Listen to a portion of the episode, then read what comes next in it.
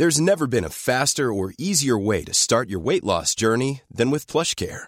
PlushCare accepts most insurance plans and gives you online access to board-certified physicians who can prescribe FDA-approved weight loss medications like Wigovi and Zepbound for those who qualify. Take charge of your health and speak with a board-certified physician about a weight loss plan that's right for you. Get started today at plushcare.com slash weight loss. That's plushcare.com slash weight loss. plushcare.com slash weight loss.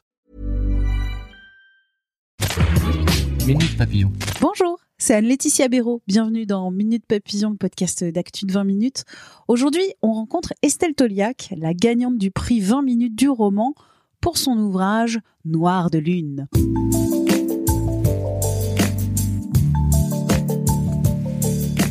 Savez peut-être ou peut-être pas encore, le prix 20 minutes du roman vient d'être attribué à Noir de Lune, le roman d'aventure d'Estelle Toliac. Le jury, présidé par Maxime Chatham, a récompensé à la quasi-unanimité ce livre. Le premier tome, édité en partenariat avec euh, Prisma Media par les nouveaux auteurs, arrive en librairie jeudi 26 novembre. On ne dira pas tout aujourd'hui de ce livre qui mêle les styles young adult et fantasy. Je vous dirais quand même que ça raconte l'alliance de jeunes issus de peuples rivaux qui vont déjouer un projet de guerre sanguinaire. Pour Minute Papillon, on va découvrir la créatrice Estelle Toliac, la grande gagnante de ce prix. On file en Haute-Savoie pour découvrir cette jeune femme de 38 ans. Première question, comment on peut vous présenter Estelle Toliac? Je suis enseignante et maman et écrivaine. C'est en train d'arriver, mais c'est vrai que pour l'instant, c'est pas encore mon quotidien. Voilà, je suis professeure de français euh, en collège en Haute-Savoie. Vous êtes la première gagnante du prix du roman 20 minutes, Noir de Lune. Comment on peut déjà définir ce, ce livre? C'est un roman d'aventure que j'ai écrit avec euh, l'idée de faire euh, vraiment quelque chose de, récréatif, euh, sans prétention littéraire, même si j'aime les belles plumes et j'ai voilà du vocabulaire et je sais écrire, mais c'est mon, idée, c'était pas de faire le concours, c'était de faire quelque chose de, de l'ordre du divertissement pur, puisque c'est aussi ce que j'aime et ce que je consomme moi-même en tant que lectrice, en tant que spectatrice de cinéma, de, de, de séries, voilà, de tout un tas de choses. On parle de votre double et triple vie, enseignante, aussi écrivaine et aussi mère de famille. Oui, tout à fait. Comment on fait pour caser ces trois emplois du temps en une journée? On fait euh, comme on peut. Ça demande beaucoup d'organisation et euh, je pense un grand sens de l'humour pour euh, pour gérer tout ça. J'ai pas toujours réussi et euh, l'activité d'écriture notamment, j'ai dû la mettre entre parenthèses euh, à certains moments de ma vie. Noir de lune, euh, j'estime que je l'ai écrit sur à peu près six ans de ma vie. j'ai commencé il y a dix ans environ. à l'époque, j'étais jeune professeur en région parisienne. J'étais déjà avec mon compagnon qui est maintenant mon mari, mais je n'avais pas d'enfant. Et c'est vrai que j'avais devant moi des grandes plages euh, libre d'écriture. Et euh, bah, c'est sûr qu'après, voilà, avec deux enfants, j'ai une fille qui a 8 ans et un garçon qui a 3 ans. Il y a eu des moments où j'ai été obligée d'arrêter. Donc il y a des longues périodes, de 6 mois, 1 an, où j'ai absolument pas pu écrire. Par contre, ça a toujours été une certitude que si j'ouvrais une parenthèse où je n'écrivais pas, je la refermerais, je me remettrais à écrire et à proposer mon roman.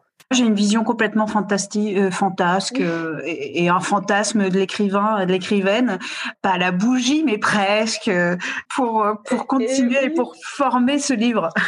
Et ben en fait, c'était au début, euh, sur l'équivalent, je dirais, du premier tiers ou de la première moitié euh, de Noir de Lune. Ça a été ça, effectivement, parce que j'étais plus dans un mode de vie étudiante, où je pouvais très bien écrire le week-end toute la nuit. C'était pas grave, parce que le lendemain, je pouvais me lever à midi. Et en fait, ça, ça n'existe plus du tout.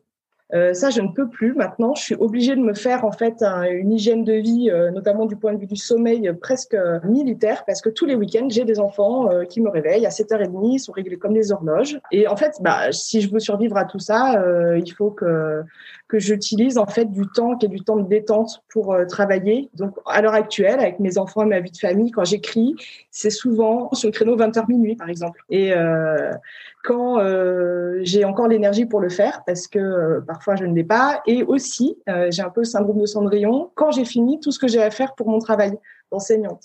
Donc voilà, ça peut être complexe. Ah oui. Mais voilà, après, euh, là, alors d'autant plus voyant les, euh, les échos positifs que j'en ai et puis cette réussite formidable là du concours, euh, c'est, il y a aussi un plaisir et c'est aussi ce qui me construit. Donc quand j'ai essayé par moment de le laisser tomber, j'étais trop malheureuse en fait. J'ai été malheureuse pendant deux ans à la naissance de mon deuxième enfant. J'ai dû, malgré moi, presque abandonner l'écriture. Il me manquait quelque chose, il me manquait un équilibre. Donc j'aime mieux être un petit peu surbookée, surmenée et, euh, et écrire que de ne pas le faire. J'ai testé, j'ai essayé, c'était pas possible d'arrêter.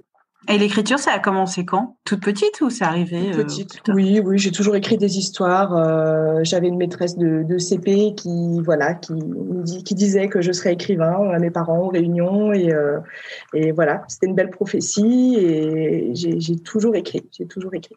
Oh, J'ai l'impression que c'est une prophétie à la Harry Potter dans la Ah mais boule. de- complètement, ouais ouais, cette maîtresse, Madame Leroy, je sais pas si elle est encore de ce monde, mais c'est important, ouais. Comment ça se passe la construction en fait euh, de l'écrivain Euh, de, de petit à, à plus, plus âgé?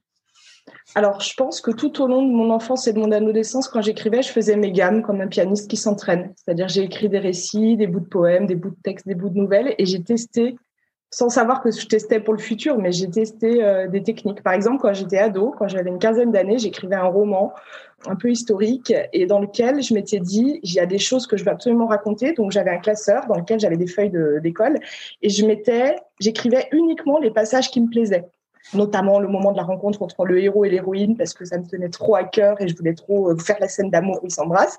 Et après, je me disais, à force, je vais étendre ces extraits-là et à force, eh ben, je vais euh, finir par faire une histoire complète et je vais compléter les, euh, les passages que j'aime bien par, des- je vais faire du liant et puis ça fera un roman. Et puis quand je l'ai fait, je me suis rendu compte que ça marchait pas du tout parce que du coup, il y avait des, euh, des passages que j'aimais bien puis des passages que je trouvais moi-même nuls et inintéressants. Donc, euh, je me suis dit, bah, en fait, il faut faire autrement. Il faut que tout soit intéressant. Il faut que tout soit passionnant tout le temps.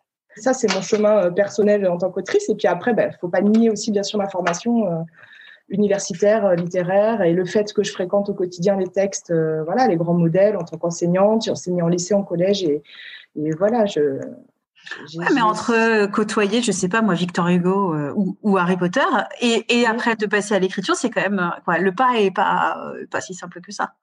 Ben, pour moi, il est naturel, c'est ma vie, moi c'est comme ça. J'ai euh, mis dans Noir de Lune, euh, j'ai l'impression quand je vois Noir de Lune que c'est euh, pas forcément comment dire une œuvre que j'ai créée, mais que c'est un kaléidoscope de, plein de choses que j'ai aimées dans ma vie et de références que j'ai. Moi, j'ai construit avec, euh, mais je pense que c'est le cas en fait de tous les, auteurs, à, partir du, tissu de tout ce que j'ai lu, vu, aimé dans ma vie. Et on arrive à dire au revoir à son personnage. Euh, Non, jamais, je pense. Jamais. Là, Noir de Lune, euh, depuis que j'ai fini une partie de cette intrigue et que je l'ai proposée, euh, j'ai en tête la suite. Je sais exactement, même si c'est pas encore écrit, ce que je voudrais faire vivre à mes personnages. Je pense que qu'ils ne quitteront pas. Euh, J'y ai passé trop de temps et c'est comme des compagnons. Enfin, c'est vraiment. euh, la mère, euh, donc on a ouais, droit de ils vie, vivent, de mort. euh, c'est vrai. ouais, ils ont. Oui, ça c'est génial, ça. C'est trop amusant. J'ai adoré faire euh, faire faire vivre, euh, aimer, souffrir mes personnages. euh, C'est. J'ai j'ai des gens dans ma, mes proches qui me disent euh, avoir été surpris par, par exemple, la violence qu'il y a dans certains de mes écrits, dans certains passages, et qui étaient étonnés de ça, et parce que parce qu'au quotidien ils me perçoivent pas du tout euh, comme ça. Je suis quelqu'un de normal, je suis pas une psychopathe, je n'agresse pas les gens, et euh, et, et d'un seul coup, dans mes écrits, parfois, bah, j'écris des choses qui sont euh, terribles. Il y a, par exemple, il y a une scène de torture dans Noir de Lune. Voilà, les gens ont parfois souligné qu'ils étaient étonnés, surpris de trouver ça. Moi, je pense que c'est parce que c'est un exutoire pour moi. C'est c'est ma manière peut-être à moi de, de, je sais pas, de pas devenir folle dans le monde euh, dans, lequel on vit. C'est de, de passer par ce canal-là. Ça fait quoi ce regard de se dire euh, bon bah, j'ai créé quelque chose, euh, j'étais devant ma table de travail, euh, maintenant c'est lu? Bah, ça me fait un bien fou parce que c'est une, une consécration, c'est vraiment une reconnaissance, c'est vraiment, c'est vraiment extraordinaire parce que là, je n'ai en ce moment, bah, je n'entends que des choses élogieuses et qui dépassent euh, ce que je pouvais imaginer. Et dans le même temps, moi, j'ai toujours su, alors je sais pas comment dire sans être, sans être prétentieuse, mais j'ai toujours su que ce que j'écrivais était de nature à pouvoir être lu. En tout cas, j'ai toujours écrit pour un public. Bien sûr, il y a une part euh, qui me défoule et qui, euh, je fais, je sais pas, ma psychanalyse en même temps que j'écris, mais en même temps, euh, moi, j'ai toujours été orientée vers l'idée que c'était quelque chose que je voulais partager. Donc, c'est vrai que c'est fantastique. Moi, j'aime l'échange. Je suis enseignante aussi parce que j'aime les échanges humains et, et parler et raconter. Et ça, c'est c'est vraiment super. Du métier d'enseignante, outre la proximité avec les grands textes, est-ce que vous en retirez autre chose pour, pour l'écriture? Peut-être à côtoyer des jeunes, puisque j'enseigne en collège depuis 15 ans, l'idée que l'esprit du temps et ce qui plaît aux gens et ce qui plaît aux jeunes, par exemple, euh, c'est euh, la rapidité dans l'intrigue, dans la construction de l'intrigue, euh, le, les effets de construction d'histoire et de, personnages, la perpétuelle aventure, de la perpétuelle du ressort permanent, toujours réactivé à chaque étape. Oui, ça vient certainement m'aider dans mon travail d'écrivain. Est-ce que le but, ce serait d'être écrivaine à 100% alors, à 100% complètement, je ne sais pas. J'aimerais que l'écriture puisse prendre plus de place. J'aimerais euh, euh, peut-être plutôt à, moyen terme évoluer vers un, entre-deux. Je pense pas que j'ai envie effectivement de quitter euh, le contact avec l'enseignement. Voilà, moi je suis une enseignante heureuse et je crois beaucoup à ce que je fais. Par contre, je me verrais bien, par exemple, aménager quelque chose, un temps partiel, qui me permette de, libérer une bonne partie de ma semaine pour l'écriture. Et euh, aujourd'hui, donc euh, on est en période de confinement.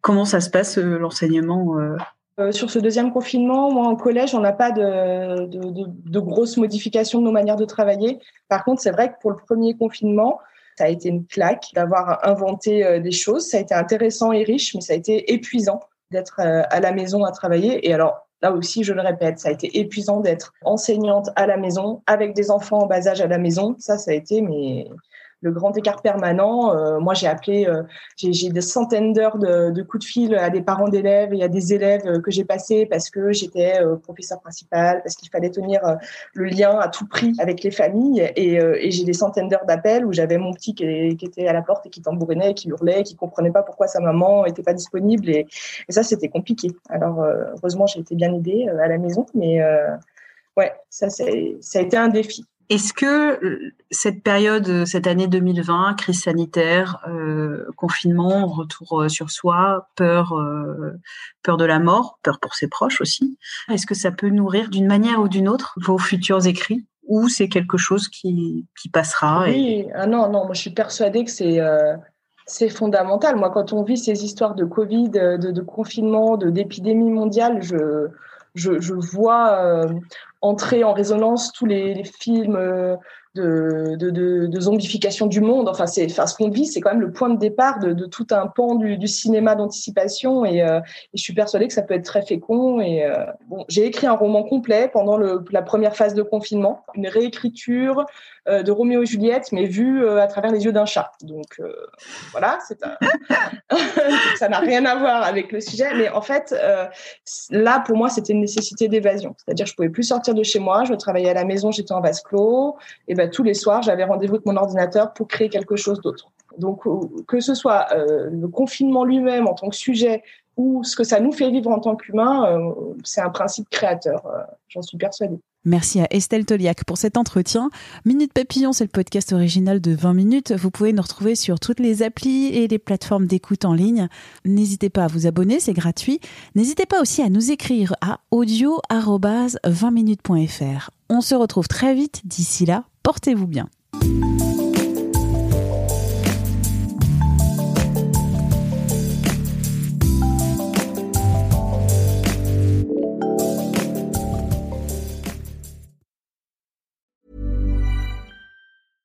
Imagine the softest sheets you've ever felt. Now imagine them getting even softer over time. That's what you'll feel with Bowl and Branch's organic cotton sheets. In a recent customer survey, 96% replied that Bowl and Branch sheets get softer with every wash. Start getting your best night's sleep in these sheets that get softer and softer for years to come. Try their sheets with a 30-night guarantee. Plus, get 15% off your first order at bowlandbranch.com. Code BUTTERY. Exclusions apply. See site for details. Hi, I'm Daniel, founder of Pretty Litter. Cats and cat owners deserve better than any old-fashioned litter. That's why I teamed up with scientists and veterinarians to create Pretty Litter. Its innovative crystal formula has superior odor control and weighs up to 80% less than clay litter. Pretty Litter even monitors health by changing colors to help detect early signs of potential illness. It's the world's smartest kitty litter. Go to prettylitter.com and use code ACAST for 20% off your first order and a free cat toy. Terms and conditions apply. See site for details. On ne va pas se quitter comme ça. Vous avez aimé cet épisode? Sportif, généraliste, sexo ou scientifique, varié mais toujours bien informé. Découvrez les autres podcasts de la rédaction 20 minutes sur votre application d'écoute préférée ou directement sur podcast au pluriel.20minutes.fr. Et merci de nous avoir écoutés.